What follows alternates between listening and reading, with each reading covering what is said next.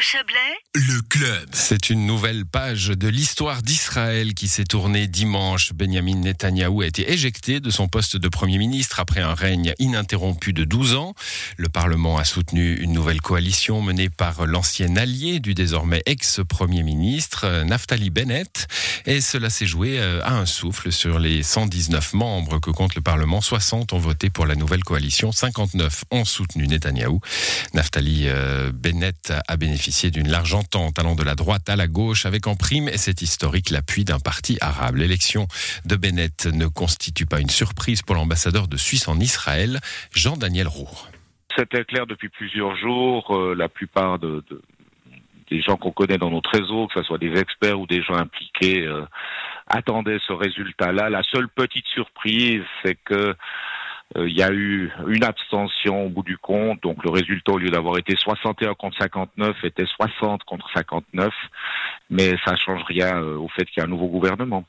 Alors pour la Suisse, justement, euh, quelles sont les incidences de ce changement au pouvoir en Israël? Mais écoutez, vous savez, les, les relations entre États euh, sont basées sur des processus à long terme, des relations à long terme, tout un, un réseau de contacts, d'échanges, que ce soit dans le domaine économique, dans le domaine financier, dans le domaine scientifique, dans le domaine de l'innovation, qui est probablement le sujet le plus porteur de nos relations avec Israël.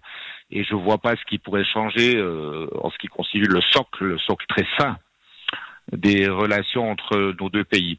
Alors, ceci dit, évidemment, euh, en particulier au niveau ministériel, Premier ministre, et, et même président, hein, d'ailleurs, le- un nouveau président euh, a été élu il y a quelques semaines, il y aura des nouvelles personnes, donc il faudra euh, créer ces contacts, il faudra créer un lien personnel entre nos conseillers fédéraux et ces ministres. Qu'est-ce que vous attendez aujourd'hui du nouveau Premier ministre? Écoutez, en ce qui nous concerne, donc, du point de vue de nos relations bilatérales, c'est évidemment qu'il continue sur la même voie afin que nous puissions encore intensifier nos relations, que ce soit en matière euh, d'économie, de finances, de sciences, d'environnement et comme j'ai dit d'innovation.